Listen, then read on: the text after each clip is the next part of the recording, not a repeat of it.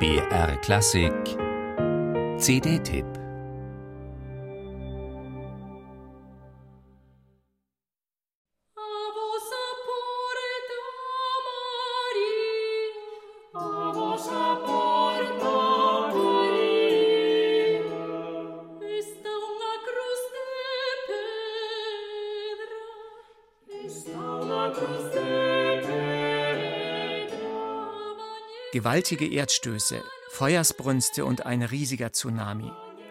In ganz Europa war das Beben zu spüren, das am 1. November 1755 die portugiesische Hauptstadt Lissabon fast vollständig zerstörte. Giacomo Casanova, damals Gefangener im 2000 Kilometer entfernten Venedig, berichtet in seinen Memoiren, dass die Dachziegel über ihm vibrierten. In Schweden und Finnland lösten sich Schiffe in den Häfen von ihren Verteuungen. In Luxemburg stürzte eine Kaserne ein. Eine Jahrhundertkatastrophe, die tausende Menschen in den Tod riss.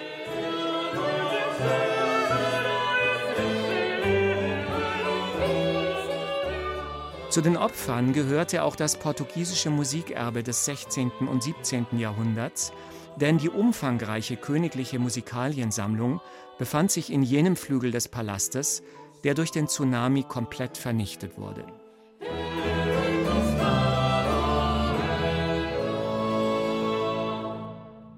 Glücklicherweise sind Abschriften mancher dieser Manuskripte über die ganze Welt verstreut in Bibliotheken und Archiven erhalten geblieben.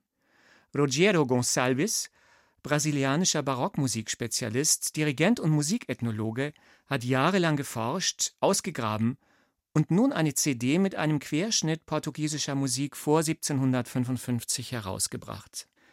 Sein Schweizer Ensemble Accorte Musical präsentiert zusammen mit einem temperamentvollen Vokalquartett Madrigale und Instrumentalsätze, die vor allem veranschaulichen, welch weltumspannende Bedeutsamkeit die Musikkultur Portugals besaß.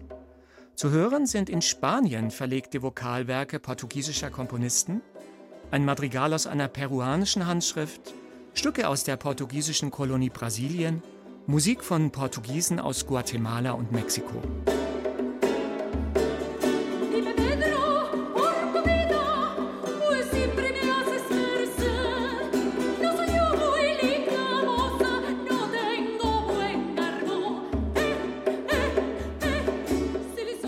Lisbon under Ashes.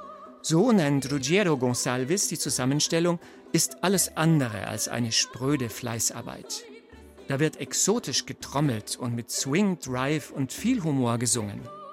Frech obszöne Texte über die Wirrnisse und Spielarten der Liebe erzählen von sonnendurchglühter mediterraner Sinnlichkeit.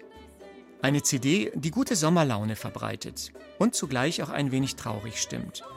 Denn allzu deutlich spricht diese Musik davon, wie nahe sich pralle Lebenslust und ihr Ende doch sind. Der kleine, schwache Mensch, verfallen der Schönheit und den Freuden des Daseins, ein hilfloses und sterbliches Geschöpf. No, no, no,